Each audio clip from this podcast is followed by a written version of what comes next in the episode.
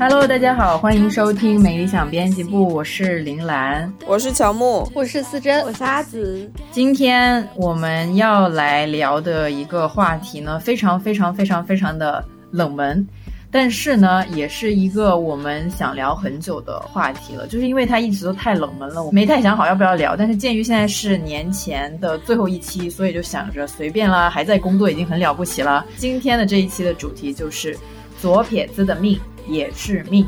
我们的这个编辑部里面呢，大概有可能差不多百分之四五十，或者是有五分之二左右的人，可能都是这个左撇子。我们也是在聊天的时候才发现，哦，原来左撇子的命也是命的。补充一下，就是左撇子的正常比例应该是百分之十左右，但是在美理想编辑部竟然高达百分之超标了三四十左右。如果算上猫爷的话，嗯其实是百分之五十的比例了。猫爷也是左撇子啊！完了完了，他原来是左我都撇子没有，他是我的，都不知道这件事，他应该是被掰过来的。那也被掰的太彻底了对了。我，我跟子是属于比较明显的，我们俩是用左手吃饭，所以能相认。对叶叶子也是左撇子。本场我们现在就是百分之五十的一个比例，我跟真儿应该是右撇子，对吧？没有任何特殊的魔法，对，然后那个子跟吴师傅就是左撇子，是天选之人。可以请你们先来聊聊什么不一样的习惯之类的，因为你们应该会比较清楚吧？就是顾名思义，左撇子的意思就是左手人，所以其实生活习惯就是基本上大家会用右手优先处理的事情，我都就会用优先用左手。对，除了写字，写字这个事情就是从小被我爸爸有教过来。因为我爸很担心我上学之后会因为用左手被老师打或者被老师训，所以他就在我还没有上学的时候就教我用右手写字，这样子。对，这样想想，哇，我爸当时还是一个蛮负责任的父亲的。但是就是除了写字之外，其他所有的事情都是用左手。然后后来包括学一些运动，就打球什么的，拿球拍也是用左手。然后学自由搏击的时候也是学左架拳。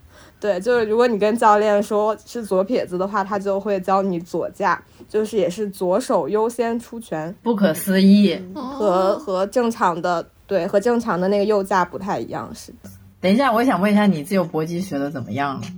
我现在来杭州就没有再学了，然后我在北京的拳馆还没有那个课还没有上完，最关键的是我把全套放在北京的拳馆，就是临离开北京都没有时间去取，我老想说让他给我寄过来，但是。我又不好意思，就是在麻烦人家，因为我当时那个课就是要过期了，就是那个教练非常好心的有帮我延期，结果他帮我延期之后，我还是没有去把它上完，我就不好意思再打扰他，说麻烦你帮我把我的全套寄过来，因为也不是很贵，所以我就想说算了，等到我在这边如果还想继续学的话，就再学吧。嗯，对。最近就在进行一些新的其他的运动。那你小时候被掰过来用右手写字的时候会痛苦吗？我不记得了，那个记忆太久了。但是我爸爸讲说，我小的时候拿左手就是画圆，一下子就是那两条线可以连上，但是拿右手就是怎么那个圆都连不上。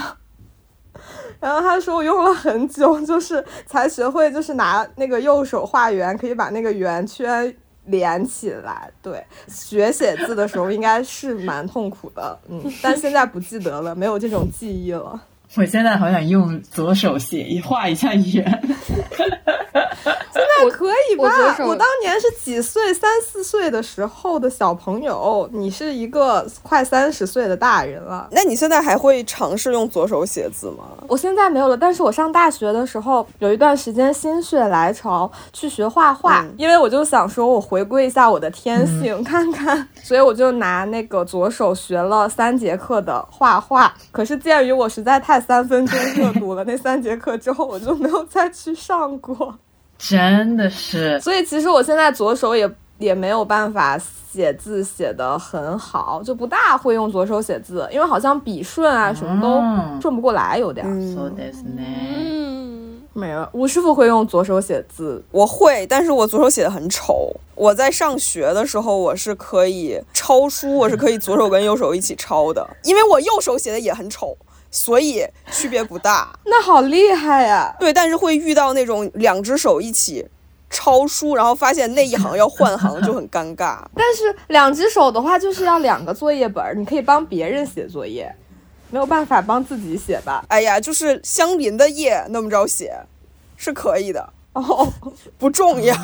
好的，那你可以左右手同时写字吗？就是写一样的可以，就是写不一样的，那就是周伯通的左右手互搏了，那真的不会。哎，那你这样小时候罚抄写的话，会很方便。对啊，就是很方便，但是会写着写着换行啊，就露馅儿了。我是只有写字被掰过来了，因为我爸妈想的还不是不跟别人不一样不好，而是那个汉字的笔顺是按右手来学的，然后他们就会觉得左撇子会写字不好看。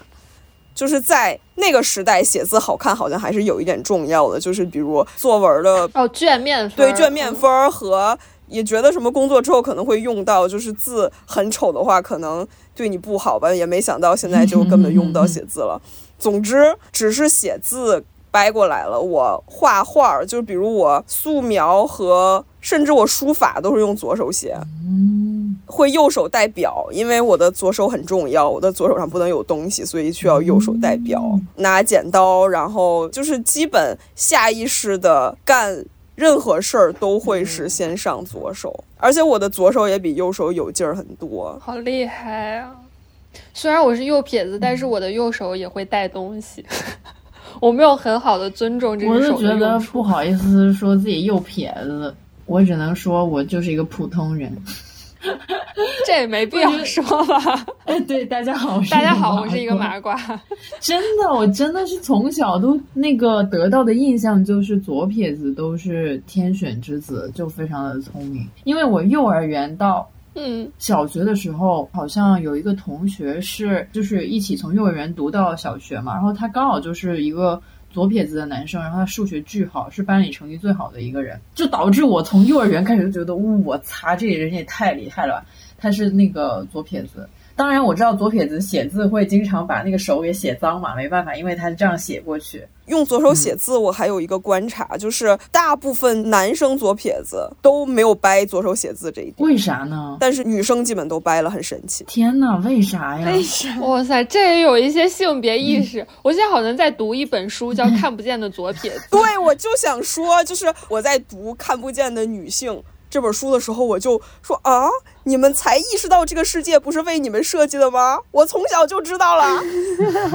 哇，所以最被看不见的是女性里面的左撇子。对呀、女性左撇子，哦，而且就是我跟子都属于吃饭没有被掰过来的，但是我们两个都应该属于那种可以和平的跟右撇子坐在一起吃饭的人，尽管用左手，但是就会收着，然后如果知道旁边有人的话，其实是不会跟右撇子打架的。大部分男性左撇子他们不会这样，他们真的会打架。我听完这个之后，我发现完了，我生活中好像不认识什么男性左撇子似的。我对这一点感觉很明显，是因为我上中学的时候，我们那个小经常出去玩的小团体里面有一个大哥，他是左撇子，因为他吃饭的动静实在是太大了，他没有办法跟右撇子坐在一起吃饭。我每次就必须要坐在他边上，作为他的一个中转站，这样就是这这里才能坐一排人，要不然他就只能坐在人的尽头。大哥应该学会用勺子吃饭。左撇子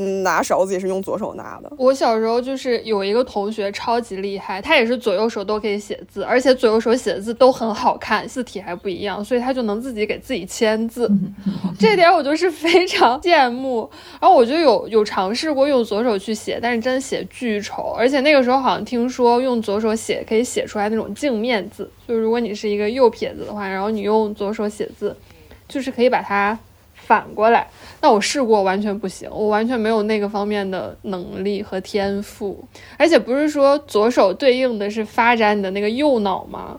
哦我就很想发展一下自己的右脑啊，但是完全不行，应该就是一种土法尝试失败。真的，对于右撇子来说，左撇子的存在就像是一个。真的是有点天选之人的感觉，就是从小就觉得说，哦，他是左撇子，哦，他有点那个，真的是被选中的感觉，就觉得这个人他从出生开始他就非常的特别。但是其实他们生活中经历了巨大的被隐身、被隐形。哎，但是不是有刻板印象说左撇子都比右撇子聪明吗？或者说左撇子都会更加聪明一点点？你们会有这样的压力吗？就各位左撇子会有就是这种智力上的压力吗？各位魔法学生。生们请发言。对，这里的两个左撇子至少没有一个把理科学好，所以都选了我。是的，是不是因为我们被纠正了写字，所以没有办法成为数学小天才？天赋夭折，天赋夭折，有可能直接降智了，因为被掰成右撇子。你们好像潜伏在麻瓜里的左撇人士。对我，我之前有听过，就是说如果。从小的时候强行掰一个左撇子，有可能会导致小孩口吃。至少我躲过了这一遭，所以我数学学得好学不好就再说吧，我不在乎。就是左撇子，它会是一个，它是一个挺中性偏好的标签的。就是不会觉得它是一个缺陷，而是真的是一个特点。所有的人都会说啊，你是一个左撇子，那一定很聪明吧？那当然不是缺陷了，真的。所以你们也没有什么智力上的压力，倒也没有，还行。我正在思考，比较明显的理科学的好不好，好像是对半的，就。也没有什么特别大的影响吧。完了，我们又在空口瞎聊这个话题，不是应该会有相对的研究，就是证明这个左撇子聪明是不是一个事实，或者是我只记得很多侦探小说里面的凶手都是左撇子，因为他们经常会用左手杀人，然后伪装成右手，以及他们经常会。就是用左手写一些字，然后最后被揭穿说啊，你的字迹当然不是这样的，因为你是用左手写的啊。对，好像《神探夏洛克》里面就有这样的字的那个凶手，也也会留下一些很犯罪特征，会那个侦探会说，因为有了这些痕迹，所以这个人他是一个左撇子。我小时候只感觉这个左撇子里面杀人犯特别多，因为杀人犯就会用左手杀人，然后被抓，气死麻瓜都不配当一个出色的杀人犯。太好笑了！你好像就是被伏地魔碾压下隐藏着的那个 左撇子，不敢暴露自己巫师的身份。嗯，没错，就是广东那边说掰左撇子的原因，好像跟什么发财有关，我有点忘记了。啊，但是这个很可能是我空口瞎说。那大多数人为什么还是穷的呢？如果右边更利于发财，我其实觉得这是一种打不过就把它污蔑掉。一旦把所有东西都跟发财挂钩，就好像合理了起来。就是它也不需要合理，你只要说这个不利于发财哦，然后就可以了，就没话讲。成本零零解释成本。对我小时候学英语的时候，就一直很困惑，为什么右边儿就是 right 就是。正确的，我我小时候一直觉得这是一种右撇子霸权哦，应该对了就说 left，对啊，就是凭什么？凭什么右边是正确的？笑死！然后 left 就是被留下的，对呀，就是我我小时候一直是觉得，就是因为这个世界上右撇子多，所以右边是正确的。哇塞，吴师傅真的思考了很多，我今天得到了两个因。他真的从小开始思考这个世界是多么的。歧视左撇子，对。然后我小时候更深的思考来自于我跟钢琴将近十年的缠缠绵绵。嗯，就是因为钢琴就是一个完全的右撇子暴政。嗯，它就是规定了你右手弹主旋律，左手弹和弦。哦，但是我作为一个左撇子，我天生的就是。左手比右手有劲儿，所以我左手弹的会比右手重，导致这首 曲子就很难听。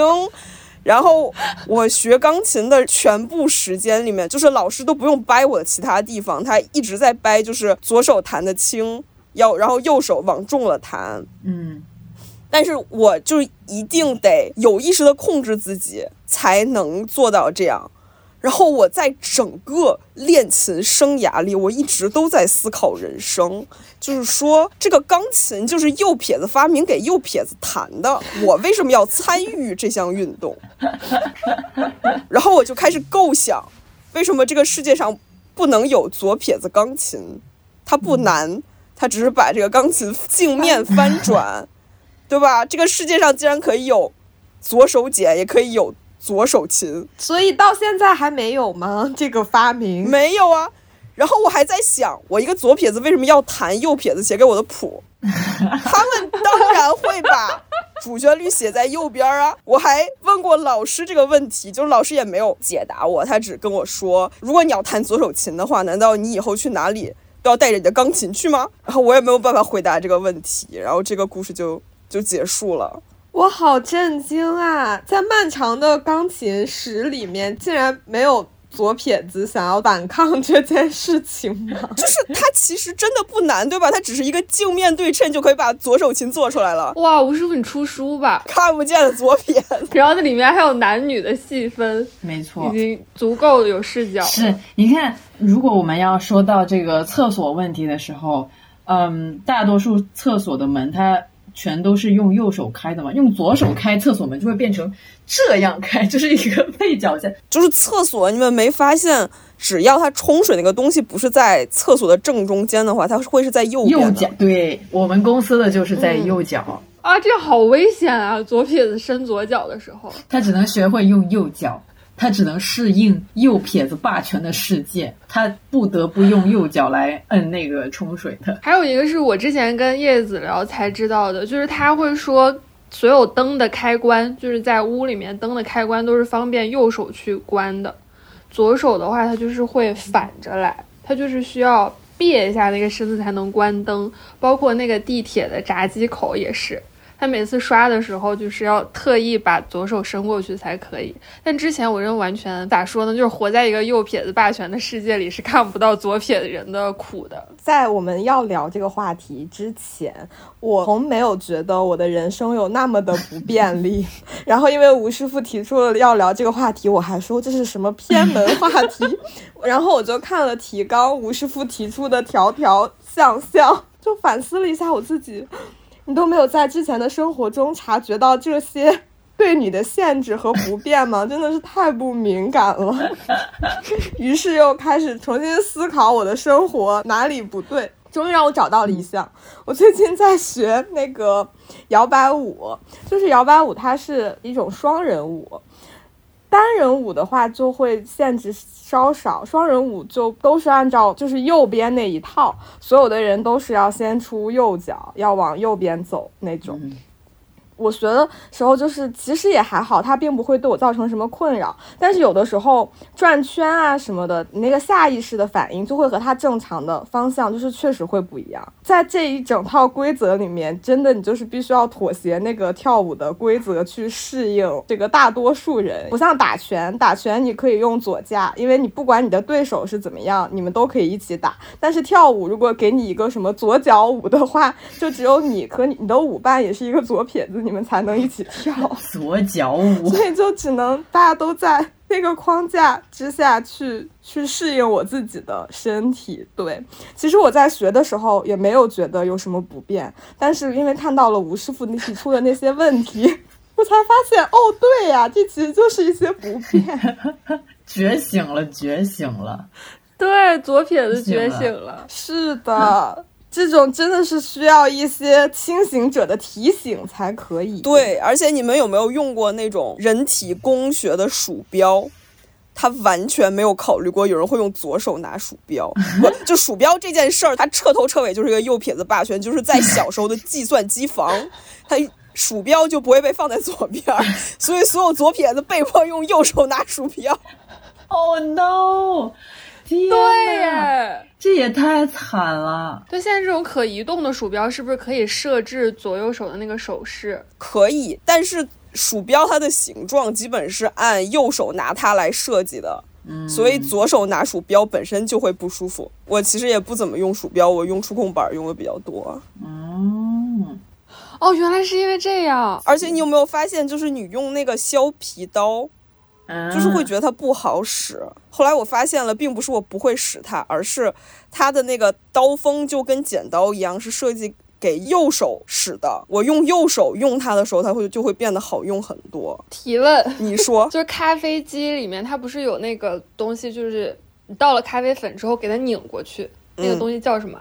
叫咖啡饼手柄吗？就是里面装了咖啡粉之后，嗯，拧一下才可以把安在那里。但那个它是用左手去安的，可能就是就会觉得咖啡师的右手应该用来拿咖啡壶。有道理，就咖啡手柄你要把它卡住的话，其实是从左边卡的，而且是用左手卡的啊。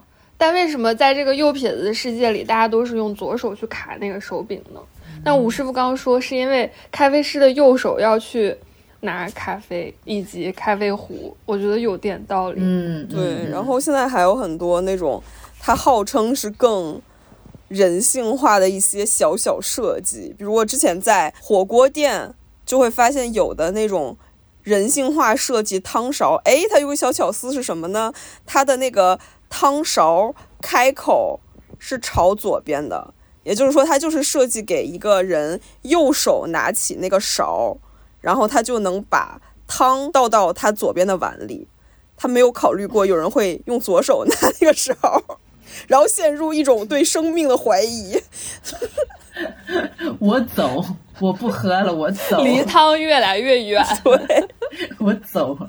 还有一些那个烤肉店的剪刀也会，虽然剪刀本身它已经是给右手的，但还有一些剪刀它真的是左手你都放不进去，它就是只能用右手用。就是有一些烤肉对，就是它长成一个右手的形状，我一定要用左手用剪刀，我就会偏要勉强，我把我的指头插在那个剪刀它的孔外面，我用它。这就好像穿女装牛仔裤的时候，发现那个裤口。口袋巨小，然后我就硬要把我的手一整个塞进去，就是我偏要勉强。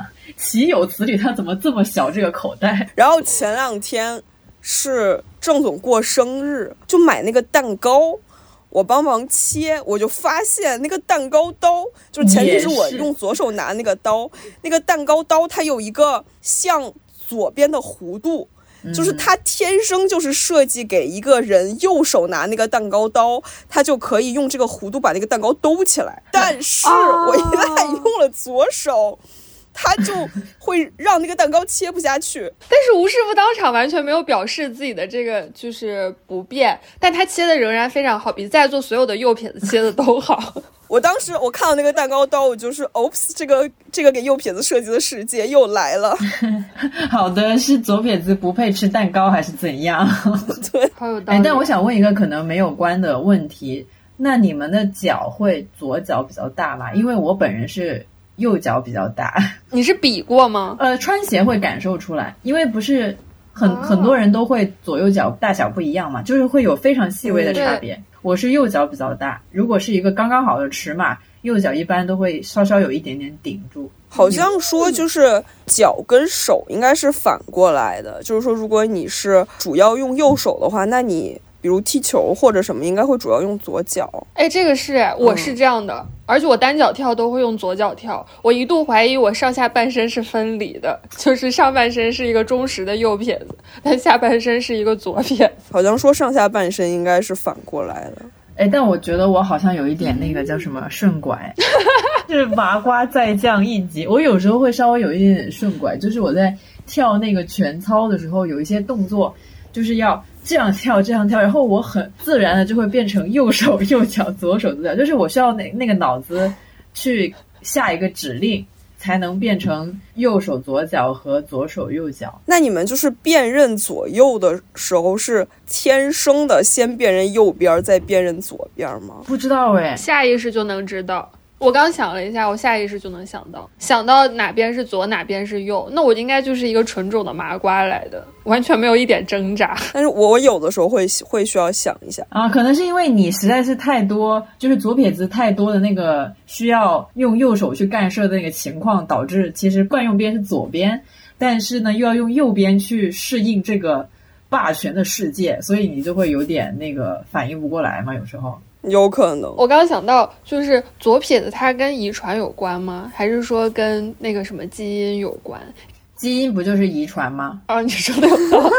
是遗传还是变异？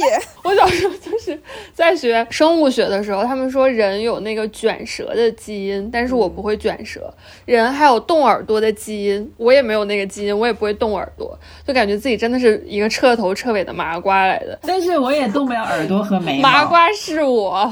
动我也我我也动不我甚至不知道原来它是一个基因，我以为人都是这样的哎。我想问一下，那你们可以自主斗鸡眼吗？不可以，我可以。好像不太可以。我以前也是以为大家都可以无道具斗鸡眼的，但是后来发现好像很多人还是需要拿个笔呀、什么的，拿个筷子。啊对对对，我跟你讲，黄渤可以。我那天看 看《极限挑战》的一个片段，黄渤也黄渤超牛，他是可以两只眼睛自主斗鸡眼，然后往左就一个往左，往右就一只眼球往右，另外一个就比如说往右的话，他的他的右眼球往右，但是他的嗯左眼球还是待在斗鸡的位置。对我好像不行。然后往左的话就另外一个不动，他说：“哎，你看走。”然后我就哇，所以你你们的那个家族里面还有其他的左撇子，子家里有吗？有，我们家是一辈儿一个，我奶奶是左撇子，然后我有一个姑姑是，然后就是我，嗯，传女不传男。哇哦，因为我们家本来也没啥男的，所以也很难说是传女不传男。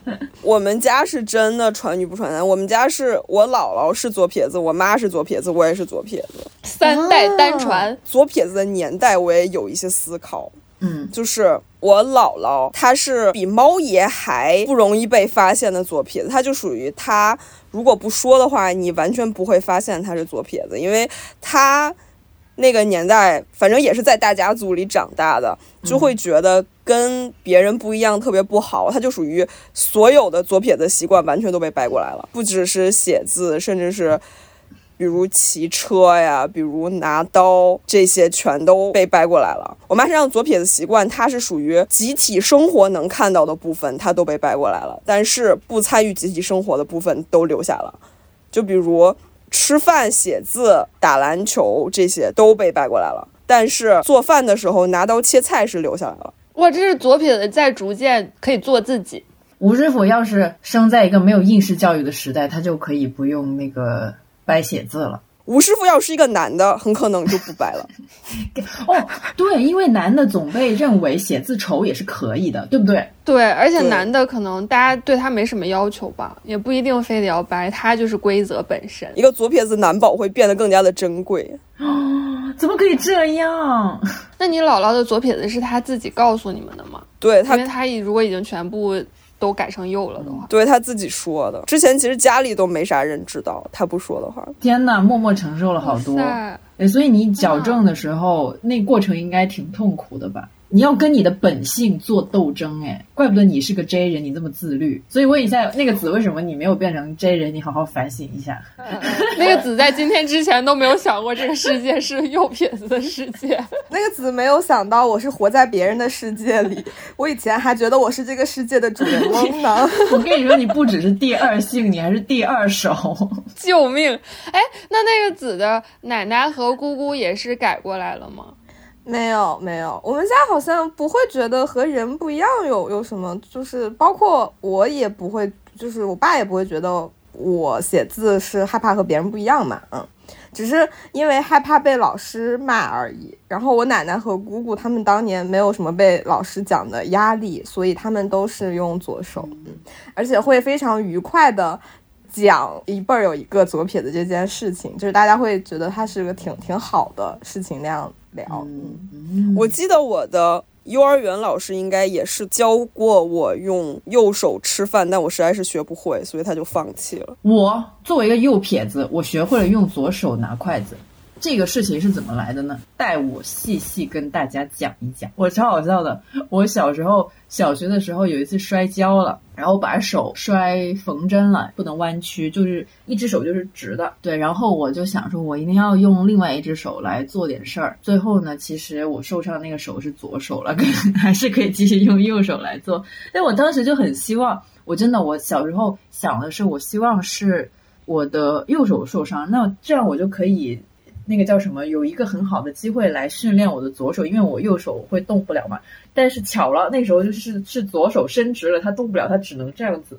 所以呢，我还是继续用右手那个写字啊、吃饭什么的。但那个时候好了之后呢，我就怎么说呢？有点是下了决心，我一定要训练我的左手。我觉得要从吃饭先开始训练自己。我就开始用左手吃饭，然后我也确实是成功的用左手，可以勺子、叉子肯定没问题了，然后用筷子也是没有问题的，用左手。然后我从小那个数学差到离谱，非常非常的差，很差，所以呢，我就很寄希望于我那个左手用起来了之后，某一天我的脑子就通了，你懂吗？就是他突然就嗯，那个数学题我就会做了。然后我真的很刻苦的在用左手吃饭，就练是练成了，但是呢就没有变聪明，这个也是事实。这么多年，我到现在我依然可以用左手来吃饭，然后也可以在某些场合呃骗到人，我是以左撇子，因为我用左手吃饭嘛。但是呢，数学题依旧是不会解的，我的智力没有任何一丁点的那个改变。高中和大学本科的时候，我都还是一直在用左手吃饭的。就我的那个心存呃幻想，其实到了非常非常大的时候，我一直有这个幻想。可能是到工作之后，就确实觉得也没什么必要了，然后我就换回右手吃饭。但是哦，我下次还是可以给大家表演一下用左手拿筷子的哦。那我只能说你确真的蛮 J 的，就是你能坚持这个习惯，坚持十几年，其实真的不难。我小的时候是学过用左手去转笔，因为觉得左手转笔的话会很酷，但是是会的招式不一样，就是左手能掌握的招式只有一种。我现在也是习惯用左手转笔，我是看你在提纲里写的那个转笔之后，反应过来我有一个习惯是，我是拿左手转笔，然后。正常看书，然后需要在书上记笔记，再把笔换到右手，然后拿右手画线，再换回左手，一边转笔一边继续看。对我只是觉得能用两只手拿筷子好好啊。我右手真的学不会拿筷子，我只能用左手拿筷子。然后有的时候去打疫苗，不就是会那只手大概几个小时或者一天之内都很酸吗？你们有没有发现打疫苗它默认是打左手，因为大多数人都是右撇子，右手要干活和吃饭。然后我每次打疫苗就会跟护士说我是左撇子，所以我要打右手。有的护士能意识到，之所以规定打左手，是因为。不能影响人干活，他就会给我换到右手。但是有的护士他就比较认死理，他就不肯给我换，我就只能用酸软的手吃饭，就很痛苦。我又有问题，因为我想到那个子他在提纲里面说自己去西餐厅吃饭还是去什么餐厅吃饭的时候，需要把那个餐具的顺序倒一下嘛，然后方便左手来吃。但是那个餐厅礼仪不是左右手拿刀拿叉都有着一个严格的规定吗？突然感觉这也是一个右撇子的霸权哎！对我跟你讲，我小的时候觉得西餐是一个非常高档餐饮文化的时候，非常担心说我在西餐厅吃饭，然后我右手拿叉，左手拿刀，会被人家误以为我不懂怎么用刀叉。我小时候真的有一段时间在担心这个问题。现在没有了，那个不方便。主要讲的是，就是其实是去中餐厅那种相对好一些的餐馆，它不是会有一堆盘盘碗碗，然后很多杯子。它正常的话都是一堆杯子会放在左手，筷子会放在右手。所以我就是都要颠倒一下那个位置，我才可以正常就餐，不然你就会在夹菜的时候碰到杯子。西餐厅也是，就那种好一点的西餐厅，它不是会有好多套刀叉，你就从最里面的开始拿，拿到最外面。我有的时候就会懒，所以就会切肉的时候临时的换一下。然后把肉全切开，再换回来，因为我右手真的使不上劲儿。是的，没有办法用右手切肉，因为好像有一些有一些场合，有一些人他们会对左右手到底使用什么有着很严格的规定。如果你没有按照那个去使用的话，他们心里就会。产生一些想法，那这就对左撇子很不公平啊！我跟他大吼说：“你知道左撇子活在这个世上有多不容易吗？你现在跟我讲礼仪，你觉得你自己有礼貌吗？你觉得你礼貌吗？” 跟他大吵。你有想象过左撇子怎么用锯子吗？就是如果你用左手锯东西的话，那个锯齿儿整个是反的。所以我在中学上通用技术课的时候，我。一定会早几分钟到教室，把我的锯齿反装，然后我还需要用一种非常诡异的姿势来锯它，才能达到我用左手使那个锯，它是一个顺畅的锯进去。完蛋了，我的人生中没有用过锯。但是你有用过剪刀吧？我也是长满大之后用过了左手剪，他说啊，你们右撇子用的剪刀是这么好用的，就是原来剪刀是一个这么好用的工具。因为我我从小用剪刀就很坎坷，就是我剪纸就是剪得很费劲。小的时候有剪纸课，我也记得，我就是那个剪纸课总是很费劲。对，就是因为它那个刃儿是逆的。有道理。我现在突然想到有一种指甲刀，它是那种斜的，不是平的。但是通常情况下，那种斜的弯过去的，就是方便右手去使用的。右手用它是顺的，但是左手用对着你的就是那个尖的部分。这也是一个为右撇子设计的小巧思。我记得更痛苦的一点是，就是上学的时候学双杠落下来的那个垫子，它在右边儿，但是我是从左边上左边下的，也就是说我掉下来的时候没有垫子，就是我如果一不小心，我就只能摔在地上。我觉得最难的应该是那个，就是比如，比如，比如说我们去大学的时候，很多的那种桌子，它不是那种，就它只有一半儿。课室里面百分之九十九的桌子，它都是右边的那种。你你懂我说的那种桌子吗？就是它可以翻起来，对，它只有一半。然后我记得我们以前大学的时候，就是有考试，然后因为是文科嘛，要考试都是直接用手写的，然后老师就会说，如果有左手的同学们的话，提前说，然后老师去搞几张左撇子专用的那那种桌椅过来。那个至少还有可能搞来左手的，就是你们有去过那种古早一点的会议室，它的小桌板是藏在它的那个扶手里面的，那个只能在右边儿。真的，我还见过就是用左手写字的大哥，然后很扭曲的用他旁边人的那块桌子。要不然完全写不了。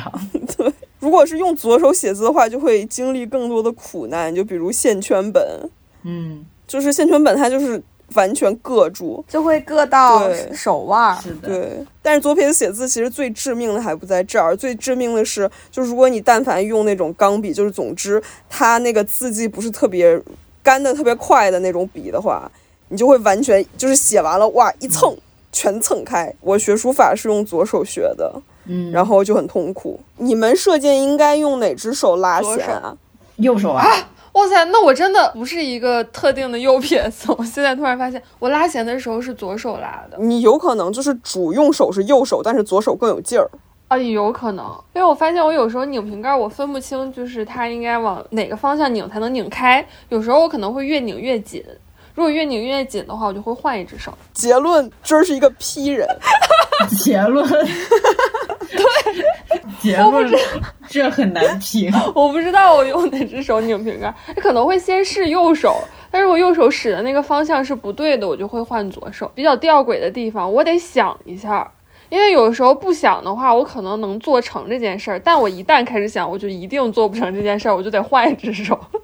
你们不会吗？你们真的就是不假思索就能拧开，完全不会涉及到一个拧了半天已经忘记自己在顺时针还是逆时针吗？因为我只会用左手拧，哦我是属于左右手劲儿差特别大，我左手特别有劲儿，右手特别没劲儿，所以我拧瓶盖这种事儿是不会上右手的。哦，我还有一个问题，我问题有点多，但是这个也是我跟那个叶子学到的。当你们比如说把右手的食指放在中间，然后两只眼睛同时看右手的食指，会发现它是在一个位置，但是闭上右眼和闭上左眼，那个食指可能会动。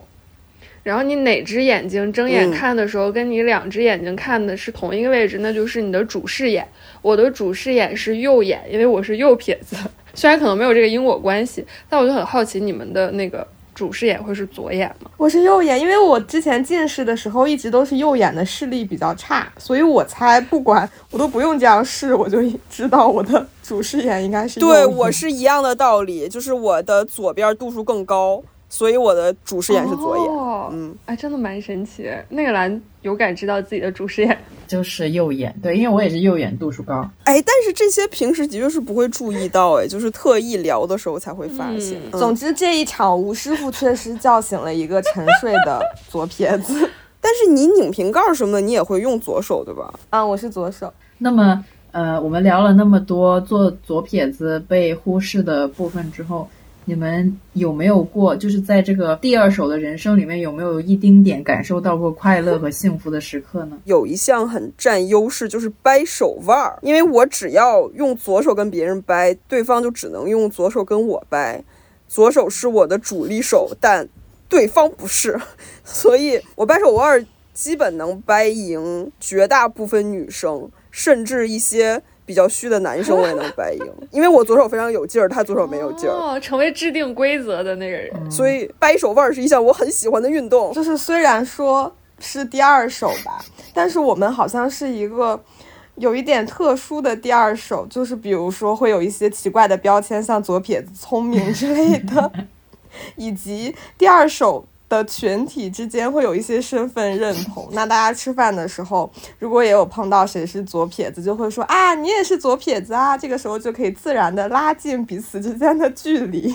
就自己身上多了一个很易识别的标签吧，我觉得它一定程度上是个左撇子的优点。对耶，因为很独特。我们右撇子从来不会说啊，真好，你也是右撇子，很高兴认识你，又一个右撇子。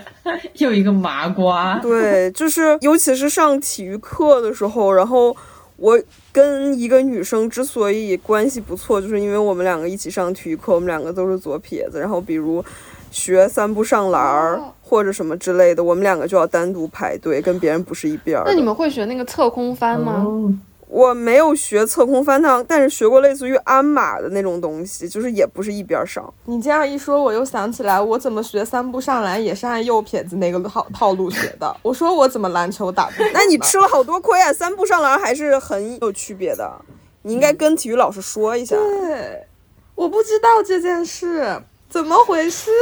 果然沉睡真的不行。你现在感觉就开始盘算自己此前二十多年的人生里吃过的亏。有多亏，吃过好多亏哦。其实有很多运动员他们会是左撇子，就是顶级运动员会是左撇子，因为那种竞技运动，如果你的边儿跟别人不一样的话，你就会是占优势。就像我刚才说掰手腕儿那样子的，就是你的进攻，对方就更容易接不着。我学自由搏击的时候，教练听到我是左撇子，他也说哦，那那很有优势啊。就问他具体是什么呢？他就看了看我，沉默了。就是别人很难防，但是首先你得防住别人。你得真的能和人家打才行。梅西是左撇子，我刚特意去 Google 了一下。来了，嗯但是你看，学乐器就没有什么很伟大的左撇子，因为乐器是死的，乐器就是右撇子发明的。哎，真的耶！我搜左撇子音乐家就出来四个人，这四个人没有搞赢 当年的那些 什么巴赫呀，什么贝多芬啊。真的没有。呃，如果有小孩子在听的话，千万不要去学钢琴，现在就改成打架子鼓，去搞打击乐，不要去搞什么弦乐或者是钢琴的这种，不太好。笑。我还是依然震惊于这个世界上竟然到现在都没有一个左手钢琴出现，我不能理解这件事。我第一次用到的左手茧是我在日本买到的。日本之所以能买到左手茧，是因为日本的左撇子比例好像就是比其他国家高一点，不知道为什么，所以他那边生产左手茧的会比较多。但是他们也没有左撇子电脑。一个巨大的闭环，所有的少数群体都一样的那个处境都一样。左手剪比比正常剪子要贵很多。对，因为它肯定是小批量制作的，然后成本肯定就会高起来。不需要干什么，它不需要重新设计，它只需要把那个刃反过来而已。可能就是没市场吧，就是市场小一些。看不见的女性就说那个什么商场的温度是为男的设计的，然后这个什么撞车保护系统是为男的设计。我说，就是哇，连汤勺都不为我设计。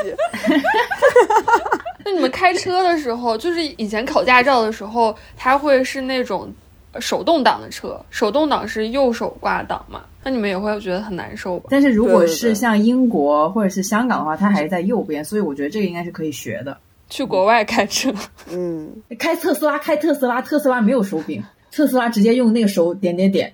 我觉得还好的是挂档不需要使劲儿，嗯，对所以就就还好了。说的也是。这一集的落点很简单，就是在于要唤醒各位左撇子同人们的这个看见少数群体，对，起到一个播种的作用，让大家意识到这个世界对左撇子来说是多么的艰难。就少数群体真的是在这个社会上有各种各样的少数群体，左撇子可能真的是就在我们的身边。意识到这个世界是一个巨大的右撇子乐园。对，而且好像就是每一个人都有可能成为某种少数群体，不一定在哪个方面你其实就是少数。我后来才反应过来，就是在我们家，因为我跟我妈都是左撇子，所以我们家右撇子才是一种少数。但是我们家很多东西还是会会放在右边儿。嗯，为啥嘞？这科学吗？这不科学。就觉得那个东西设计在放在右边更合适吗？不是不是，就是比如会把柜子放在右边，然后就是在你沙发旁边或者在马桶旁边是会右边有柜子。我们家做饭的人可基本都是用左手，但是还是会有很多东西全都放在右边。可能一部分是属于装修的时候，装修队就是放在右边了，然后就顺理成章的放在右边。但其实右手在我们家是少数啊。请大家对每一个少数群体多一点包容之心和理解之心。这个东西确实是你不经历的话，或者你不听人家讲，你完全意识不到。就作为右撇子，是完全意识不到剪刀这个东西，以为剪刀就是一个纯纯的无性别的 东西。我还想到照 B 超的时候，我们永远是躺在那个医师的右边。那医师要是左撇子的话，他多难受啊！我还听人说，就是说左撇子学牙医也很痛苦，因为牙医的大部分工具全都是给右手人使使用的。好像就是越到一些精密一点的东西，他就越他就开始讲一些人体工学，然后就会变成右手 专用。右撇子专用。专用。我觉得我今天被上了一课，嗯意识到了自己的 privilege。子是右手代表吗？我也是左手代表。我刚刚还在想，就是不是会讲什么左表右戒，那是因为这是一个右撇子乐园的规则呀。戒指戴在右手，它是有那个意义的有，啥意义就是订婚结婚的那个。比如说戴你左手的话，其实就没有什么意义，但是如果戴右手的无名指，可能就真的是哦结婚了。然后戴中指可能就真的是订婚了，所以就会听讲这种就右撇子世界的规则就是左表右戒，所以我就很自然的遵守说也在左手戴表，但因为我本身也很少戴表，所以也没有麻烦到我一直以为戒指是男左女右，所以，比如说像这个表的话，你戴右手的话，你要扭这个东西就很费劲，用左手扭这个，因为你戴在右手上。但这个好像可以设置的。因为我前不久刚买了一块儿，然后他我在那个设置的时候他有问我我是左手戴还是右手戴